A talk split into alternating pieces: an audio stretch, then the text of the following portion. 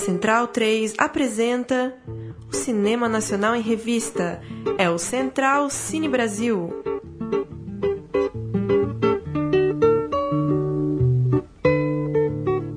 Alô, amigo ouvinte da Rádio Central 3, está começando mais um Central Cine Brasil, falando de cinema nacional aqui na nossa Rádio Central 3. Eu sou o Lucas Borges, comigo Paulo Silva Júnior. Olá, Lucas. Olá para quem acompanha aí o Central Cine Brasil. Mais uma edição do nosso podcast para tratar, mais uma vez, um filme fresquinho, né? Chegando hoje no circuito comercial.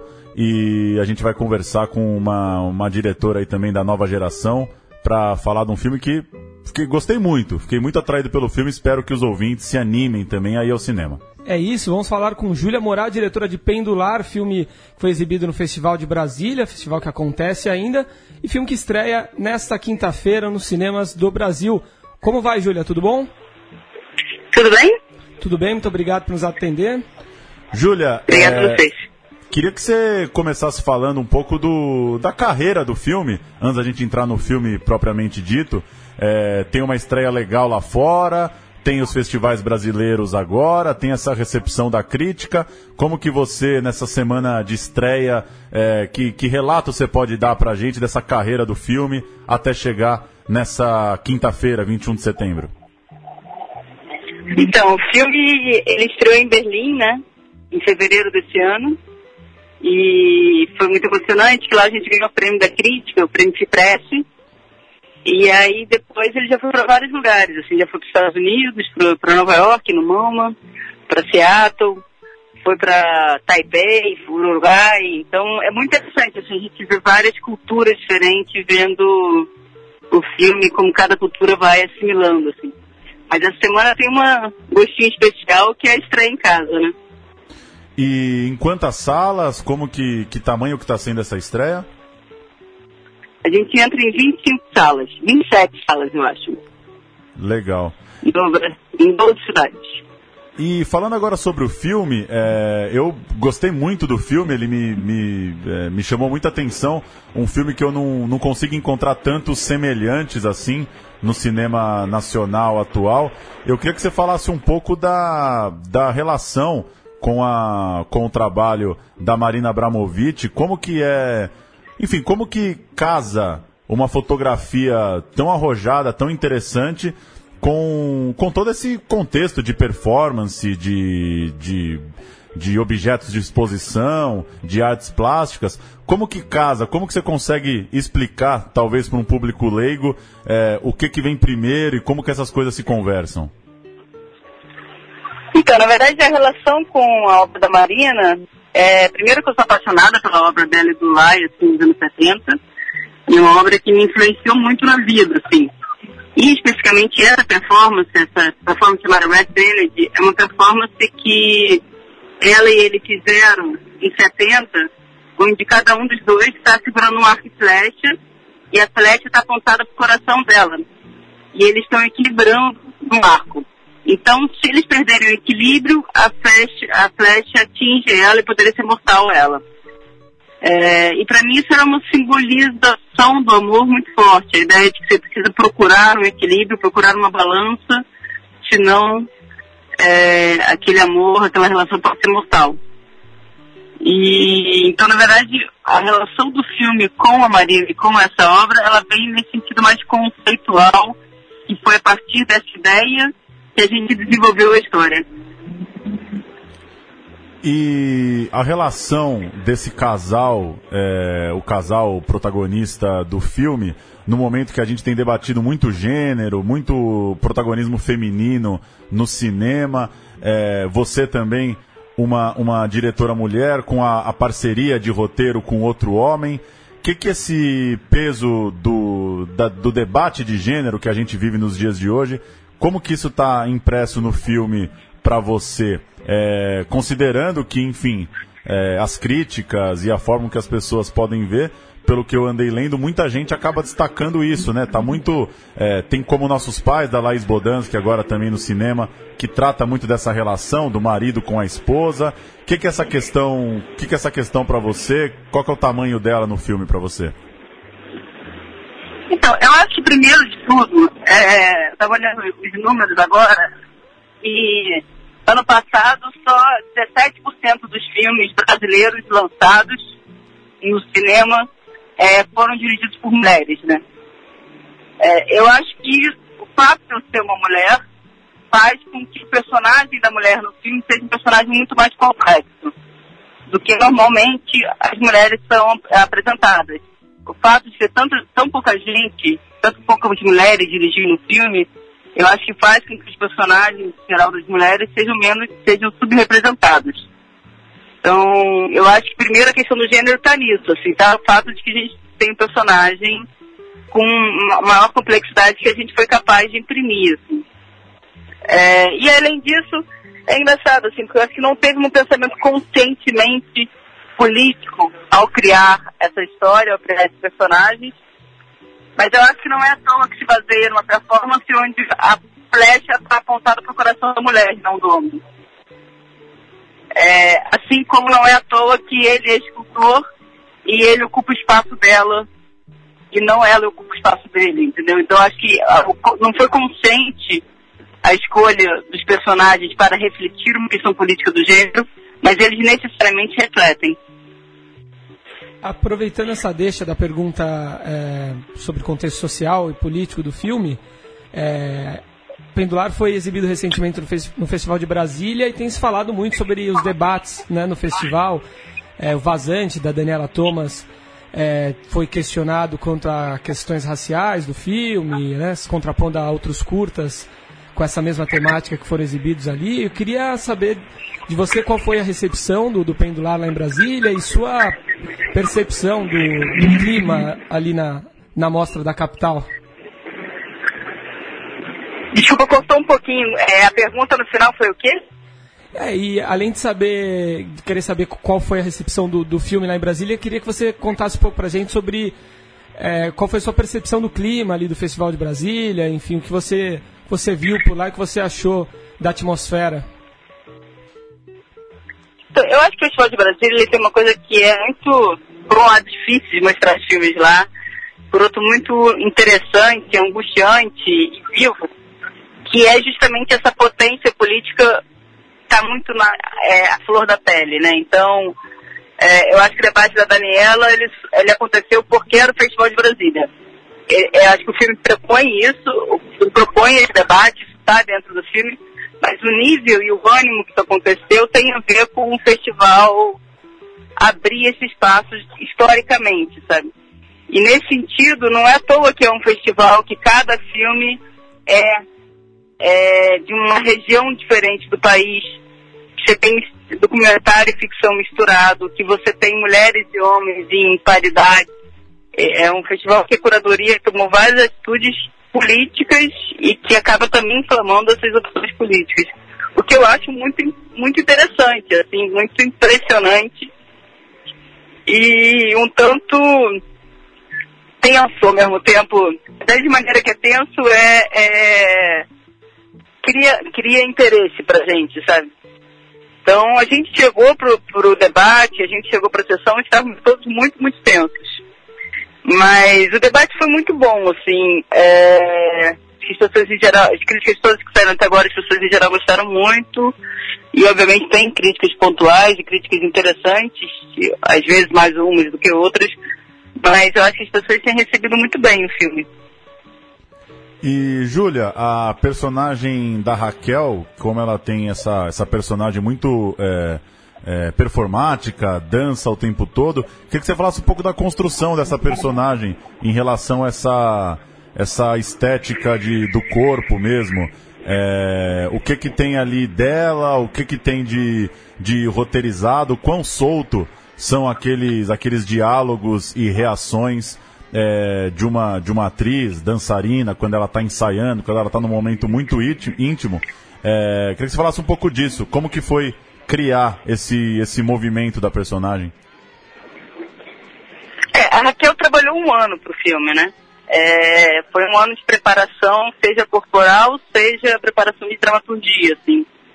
É, então ela realmente teve uma dedicação gigantesca e a gente trabalhou muito, muito é, a parte de corpo, a parte de dança, a parte de construção das coreografias e justamente é, o jeito que a gente trabalhou essas coreografias foi de colocar, de considerar que a gente estava criando verdadeiramente uma performance e que a gente apresentaria ela num teatro. É, e com isso a gente se colocou, é, a Raquel, né, os dois performers, eu e Flávia, que é a coreógrafa, a gente se colocou esse objetivo e essa tensão e eu ia acompanhando o processo e tentando absorver isso para dentro do roteiro e para dentro do filme. E eu acho que é um pouco o método que eu tenho de trabalhar com ator, assim, parte muito da improvisação. Eu pego o roteiro e solto o roteiro totalmente na mão deles para a gente criar muito na improvisação. Mas feito isso, depois eu, eu volto pro roteiro e re-roteirizo tudo. Então, o roteiro da filmagem é exatamente escrito com todos os diálogos que a gente de fato filmou, sabe? Legal. E a locação é, é, muito interessante, né? Imagino que, que qualquer diretor é, se encante com as possibilidades, né? Essa, essa imagem de um lugar um pouco. com uma estética um pouco de talvez estar abandonado, estar em fase de, de ser reabilitado, revivido. E o filme tem essa, essa localização geográfica, por mais que isso não é exatamente colocado assim no, no, no filme, ali da zona portuária do Rio. É, o quanto, o quanto isso é, importou, importa para você? Eu confesso que é, deixei a sessão com a sensação de um filme muito universal. Por outro lado, imagino que as pessoas, principalmente quem é do Rio, pode ter essa relação um pouco maior de saber que essa história se passa também, tem também um peso político de ter artistas ocupando de fato uma região da cidade. É, quanto que isso pesou para você? Quanto, qual que é o, o, o tamanho disso na história para você?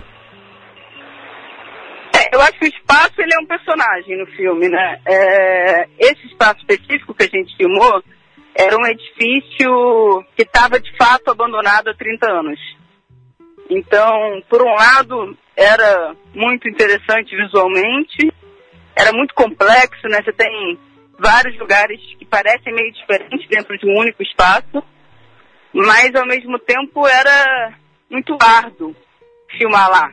Porque de fato ele estava abandonado, então ele tinha uma quantidade de sujeira, uma falta de água, que tornava tudo muito inóspito.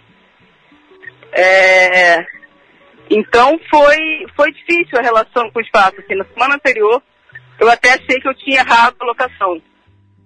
Mas depois que a gente filmou, enfim, a gente conseguiu sobreviver a toda a sujeira, é, o que eu te diria é o seguinte, eu acho que o filme ele é sim muito universal, né, no sentido que são dois artistas e a relação desses dois artistas, um espaço que nesse processo de ocupação de espaço, que é uma coisa que acontece na, no Rio, mas que acontece né, em diversos lugares do mundo. Mas eu acho que o que tem de particular em relação ao Rio é essa ideia de confinamento, né? É esses artistas que vão para a zona portuária, ou, no caso, é até ao lado da Cadeg, um pouco mais distante, mas eles vão para essa região e ficam confinados nessa região. Eles não são capazes de dialogar e de se relacionar com o entorno. Eu acho que isso, enfim, é muito típico na, da nossa classe média alta carioca. Sim. E em relação a, ao seu outro filme, né, o Histórias Só Existem Quando Lembradas, é, claro que ainda, ainda é muito recente, mas se desse, como que você acha que, que a repercussão de Pendular e, e a reação das pessoas, da crítica, e a sua própria reação, assim, agora, finalmente vendo o filme pronto, o filme ganhando o país, o mundo, como que você vê isso em termos de, de carreira? Que relações que você estabelece? Quando você filmou histórias, você já tinha mais ou menos a ideia do pendular? Como que você interliga os dois? É, na verdade, minha ideia do pendular, ela começa quando eu estou lançando histórias. Tem muito a ver com essa pressão de segundo filme que que o primeiro filme, quando ele faz sucesso, gera, né? É, então, acho que a minha postura no set de filmagem, necessariamente, era muito diferente. A expectativa das pessoas comigo no set de filmagem era muito diferente. No, no Storage, era realmente um local só de amigos, é, onde estávamos todos aprendendo muito juntos E no Pendular eu sinto que a equipe muitas vezes me olhava com expectativa de que eu soubesse o que eu estava fazendo. E, uma coisa que eu fiz muito esforço é, nesse filme foi de me colocar em risco. Porque eu tinha muito medo de eu fazer um segundo filme que tentasse reproduzir ou repetir as escolhas do primeiro, porque o primeiro tinha dado certo. Então, acho que essa que eu acho que é a principal, o principal risco e o principal desafio que o Histórias me gerou, sabe? E uma última pergunta, é, a gente, claro, toda semana é, batendo um papo com alguém de, de um filme contemporâneo, um filme que esteja estreando, que esteja algum festival, é, já são setenta e poucos programas, já dá pra gente ir fazendo uma espécie de uma curva. É, Uhum. e, por, e por algum tempo a gente ficou tratando muito aqui, coincidentemente ou não, de filmes muito políticos, políticos no sentido mais, mais, é, é, mais grosseiro da palavra, mais que queriam de certa forma imprimir alguma algum discurso político. E agora a gente tratou de o filme da minha vida, tratou, é, tá tratando de pendular, é, tratou de malas artes, por exemplo, um filme para o público infantil. É, queria que você falasse um pouco assim desse contexto, como que você vê teu filme é, no Brasil atual, na- no que a gente tem produzido atualmente. É, um filme que, pelo menos a meu ver, é, é isso. Não, não, tem, não tem muitos irmãos atualmente no cinema brasileiro. Ele vem com uma ideia de outro lugar. É, é, como que você coloca o pendular nessa salada entre filmes com um discurso um pouco mais forte em alguma minoria ou algum problema político e filmes um pouco mais é, lúdicos ou, ou atemporais, digamos? É, eu acho que curioso essa coisa de cinema, né? Porque a gente faz um filme que demora tempo para ser lançado, né? É, eu comecei a pensar o Pendular tem, tem 6, 7 anos, assim. É, eu acho que a, a pulsão política, ela estava mais reduzida porque o momento político era outro. É, acho que hoje em dia, é, o momento político é muito complexo em todas as áreas, né? Seja no cinema, com as indicações do nosso atual ministro da Cultura é, de que o FSA deve diminuir as linhas é, dele, FSA é o Fundo Setorial do Cinema, né, que é o fundo que, nacional que, incentiva o cinema nacional. E que ele deveria, então, diminuir as linhas, seja o discurso dele de que deveria envolver dinheiro e o objetivo deveria ser exclusivamente um objetivo comercial. Enfim, é, todas as indicativas que a gente tem do caminho do cinema são muito ruins. Mas isso, o pior de tudo é que isso é pequeno perto do todo que está acontecendo, né? Pós-golpe, um ataque às leis trabalhistas, um ataque a todas as minorias.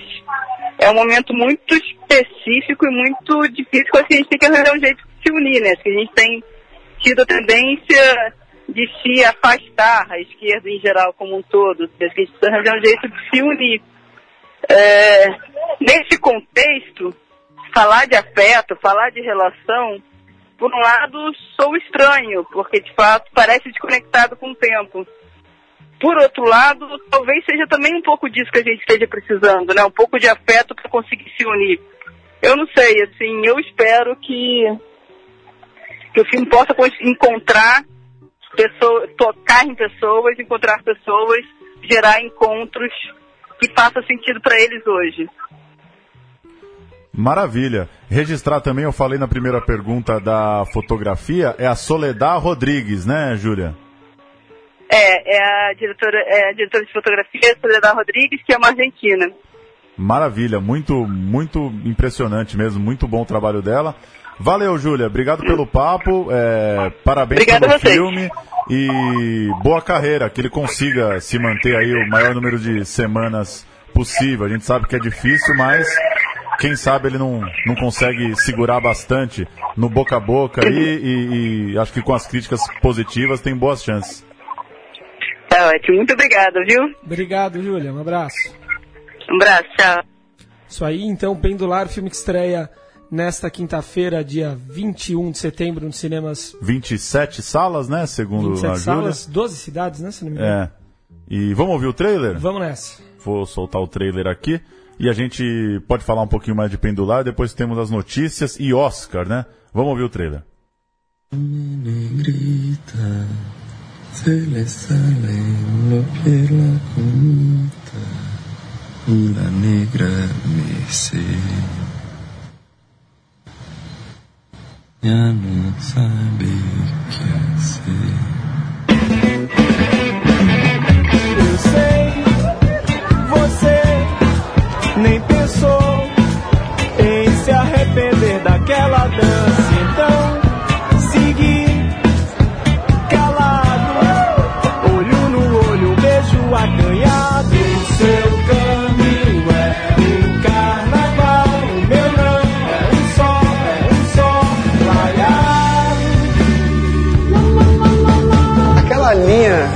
laranja é o quê, hein? Para dividir. Para dividir o quê? minha área de trabalho da dela.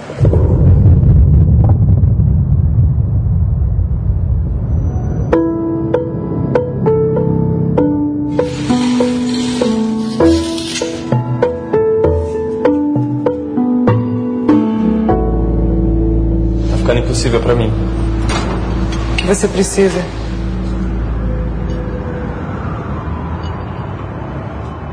Pouco mais de espaço.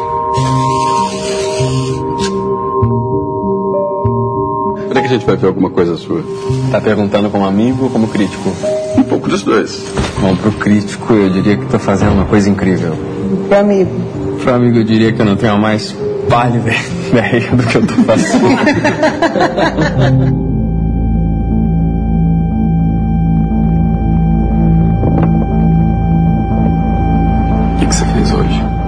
O que, que você fez hoje? Tava esperando um pensamento chegar. Chegou? Sim. É bonito? Não.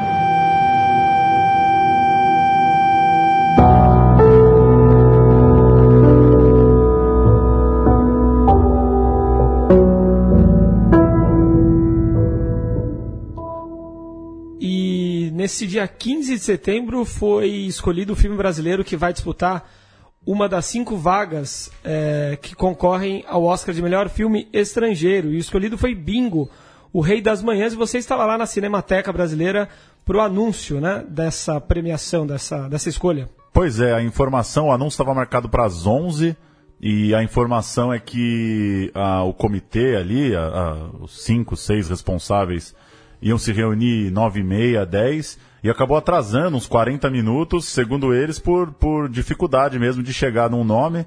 É... O discurso foi meio parecido de todos os membros, de que eles tentaram, primeiro, não pensar muito com a cabeça da academia, tentar fazer uma escolha é, o máximo possível ligada ao impacto que o filme gerou mesmo. É, claro que é muito difícil isso, né? É inevitável você pensar como que o filme vai chegar lá nos Estados Unidos. E o segundo ponto é que eles disseram que pelo menos três ou quatro filmes, em algum momento ali da discussão, chegaram a ser é, praticamente unanimidade, assim. Então, tem três ou quatro que, que toda a mesa teria aprovado, né? Aí tá... imagina quais são. Que É. Pode ser como Nossos Pais. Provavelmente como nossos Filme da pais. Minha Vida. Filme da minha vida, é, algo, algo por aí. É, o que dá pra gente falar é que o Daniel Rezende tem uma experiência já, né? Teve lá com Cidade de Deus e tal. É um dos, dos, dos jurados né, do, do Oscar, né? Sim, provavelmente isso pesou em, em alguma instância. E não sei, pensando agora, no programa da semana passada, é, a gente acabou falando muito de como nossos pais. Acho que você só falou do bingo, né? É. E não sei, talvez pensando agora, é claro que é muito mais fácil falar agora, mas acho que tem uma, um pouco uma vontade de mostrar que o Brasil consegue fazer outros tipos de filme sim, também, né? sim, né? Que não É. necessariamente tem a cara, né? um estigma brasileiro ali, né? Dá pra ver a, a, a repercussão que às vezes compara o filme até com, com. Começa a lembrar planos sequências como de Birdman, né? Sim, sim. Então. Talvez é isso, talvez é o filme que melhor mostra o que, que o Brasil consegue fazer, né? E nisso ele é impe- tecnicamente é impecável, né? impecável, Assim, né? Tem... Tem, planos sensacionais, enfim, É. acho que pode surpreender mesmo, não? Sim. O norte-americano. Você tem uma audição aí de, de um dos integrantes do. Tem o, o David Schurman, que fez o filme que foi escolhido na semana pass- eh, no ano passado, desculpa, o Pequeno Segredo. Ele foi dessa, dessa comissão. eh, começamos só com uma mulher. Eles falaram muito de que foi legal porque era bastante heterogêneo. É, também não dá agora para entrar nos méritos da, da escolha. Basicamente, a Academia Brasileira de Cinema tinha que eleger uma comissão. Botaram De mais ali a... 100 pessoas, né? É, aí eles botaram a diretoria, né? Três membros, se eu não me engano. E, e aí os outros votaram em quem queria ser, para fechar esse grupo aí de, de seis ou sete. É, mas assim, Mas o voto mesmo foram seis ou sete no final, é isso? essas pessoas se reuniram para decidir. É um comitê formado pela ABC. Sim. É, e assim, é inevitável, né? São homens mais ou menos da mesma idade, uma mulher só. O Schurman talvez é o mais jovem deles, mas enfim, só colocar isso, né? Que seria legal ver ver, ver outro, né? Outras pessoas, né? Gente Pessoas mais, mais jovem, é, negros, mulheres. é, a, a mesa era muito homogênea. Quem vê a foto assim chama atenção. Vamos ouvir então o Schurman falando é, sobre a escolha do bingo. E, e o que, que ele espera aí? Ele que ano passado, foi o bingo do ano passado, né? Sim. Saiu muito, muito honrado, muito contente com a indicação, mas não chegou nem na, na- nos semifinalistas. É, parou, tem um trabalho de divulgação muito grande para ser feito agora. Vamos ouvir então. Olha, eu acho que o primeiro resumo dos filmes foi incrível, né? Primeiro um recorde de 23 filmes, eh, depois ah, a grande maioria com uma qualidade incrível e muito diferente, né? Então eu acho que essa foi uma discussão enorme lá dentro da comissão, porque tinha um ponto de vista, pessoas variadas, eu acho que isso foi bacana também, não era uma comissão que só tinha um olhar, tinha um olhares diferentes. Então foi, e a experiência para mim foi fantástica, maravilhosa, espero repetir, porque realmente é muito bacana ver outros eh, membros da, da indústria cinematográfica falando tão apaixonadamente sobre vários filmes. Você que viveu essa experiência ano passado, o que, que você acha que traz para o filme em termos. Pensando no futuro, estreia comercial, VOD, a carreira do filme, seja ele um finalista ou não? Não, isso transforma o filme. Eu acho que é, o, o Daniel, com certeza, já tem essa experiência, né, sendo nome- já nomeado ao Oscar no passado.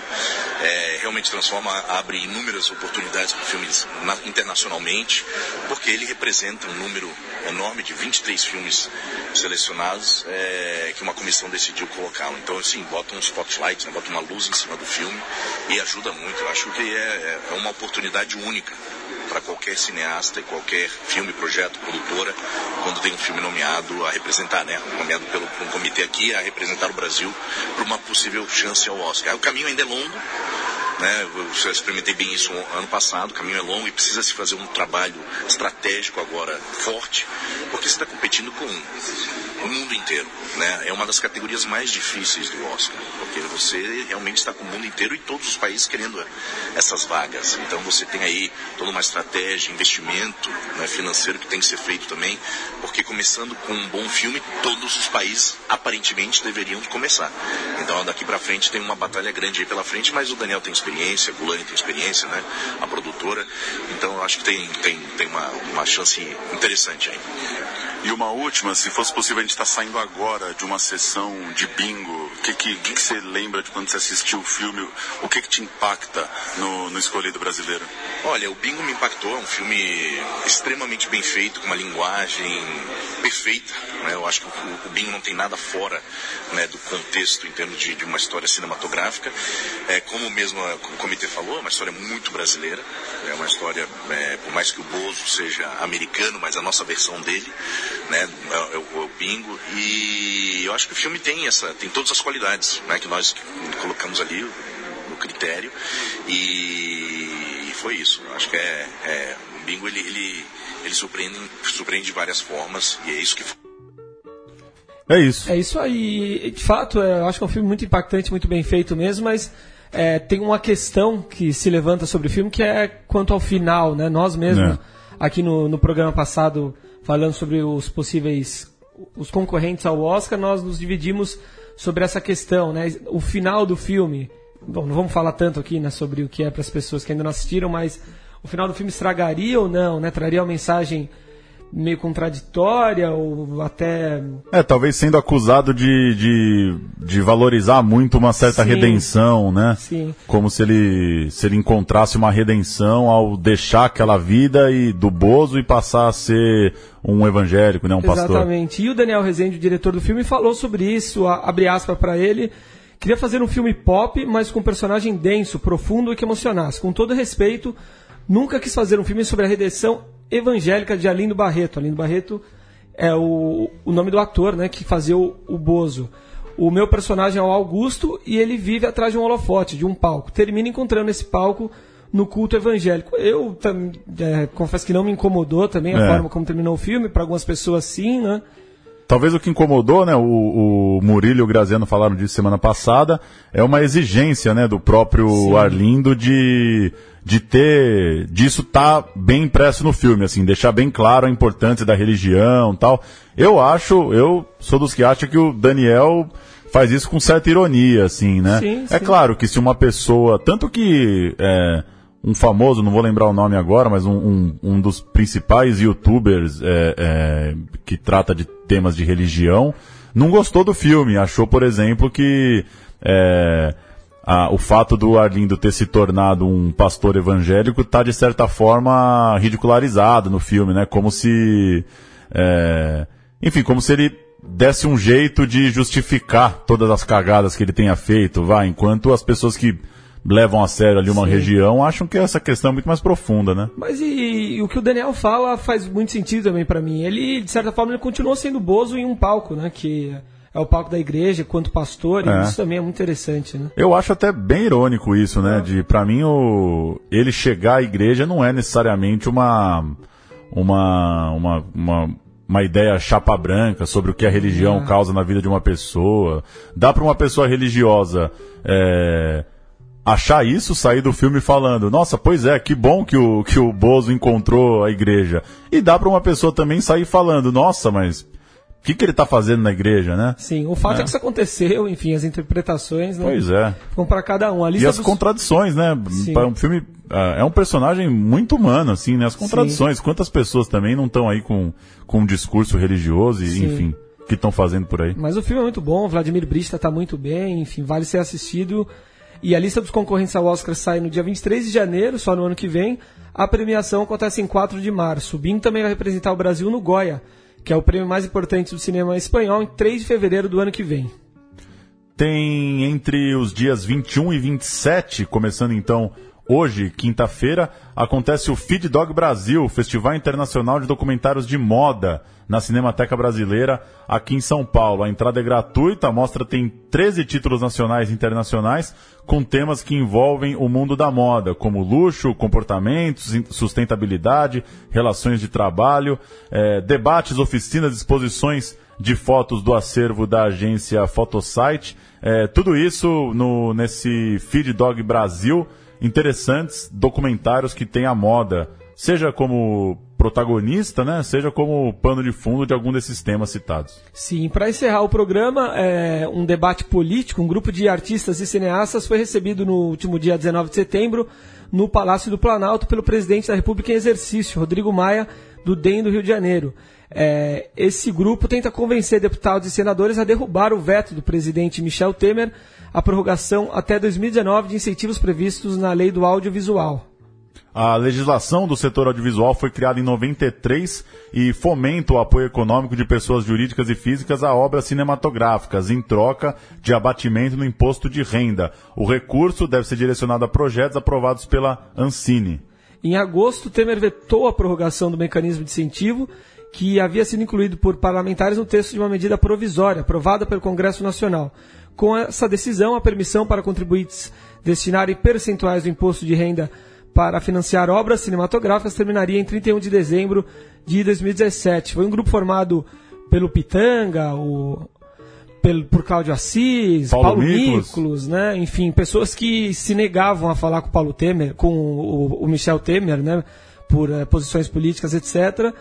E que até ironicamente foram lá conversar com o Rodrigo Maia, mas a questão é que a lei do audiovisual ela levantou o cinema brasileiro, né? Desde É. 93 sofreu aí uma revolução e seria uma- realmente uma, uma grave baixa. Né? É, não dá para pensar, né? O, a gente está em, em pleno processo ainda de formação de uma indústria. Já existe uma, uma classe trabalhadora, né, do, do cinema por causa disso, mas não dá nem para imaginar o que, que seria é, o, o, o corte desse, desses recursos. E uma coisa que é curiosa, né?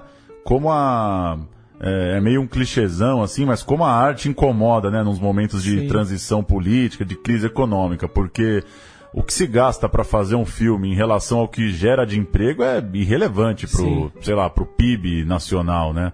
É, é, se for pensar, não é que o Brasil está dedicando bilhões de reais para fazer filme para meia dúzia de pessoas trabalharem. A, a conta vale a pena, né? A conta vale a pena. Não é, É, o Ministério da Cultura, sim. Ancine, não tem orçamentos é, gigantescos. Pelo contrário, já houve muitos cortes na cultura, né, desde a chegada do Temer. A impressão que dá é que é uma, uma rixa mesmo, né, com, com a cena cultural, que tem suas posições mais à esquerda também, enfim. Mas ah, os- o, que, o que parece que, que realmente vai se prorrogar um pouco, mesmo porque pessoas que não têm tão, tão bem longe né, do, do, da, da sala mais à esquerda e bem longe de, de, de ter amizade, né, de ter simpatia com a área cultural, estão defendendo. Romero Jucá, por exemplo, já deu sua- suas declarações a favor da manutenção, o próprio Rodrigo Maia, enfim. A tendência é que se, é que se mantenha assim, esse, esse incentivo. Né? E é uma coisa muito própria de. Não sei se, se uma sociedade é, é, imatura, não sei direito o que, que dá para chamar, né? O, o Chico Malta, né? O nosso amigo aqui da Central 3, que sempre diz isso, né? Ele estudou em, em colégio francês, tem uma relação muito próxima com a cultura francesa e a direita, os conservadores na Europa, eles gostam de arte, né? Sim. E de cultura, né? A elite do Brasil não. Pois é, a gente vive uma elite que tem raiva dos filmes, né? Filmes que custaram um milhão de reais, né? Um filme que o Brasil lança 120, 130 filmes por ano.